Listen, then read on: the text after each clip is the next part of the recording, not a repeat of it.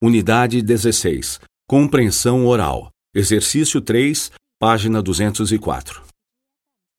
Os vídeos publicitários online oferecem muitas vantagens para quem anuncia. Em agosto de 2012, um artigo da revista Exame mostrou que várias empresas lançam vídeos online e têm excelente retorno. Uma das vantagens dos vídeos online é a duração. Na televisão, os comerciais normalmente duram 30 segundos, mas a internet permite lançar vídeos mais longos. Por exemplo, o McDonald's usou no site canadense um vídeo com 3 minutos e meio para mostrar por que o sanduíche da loja não se parece com o dos anúncios. Outra vantagem da internet é a capacidade de testar o público.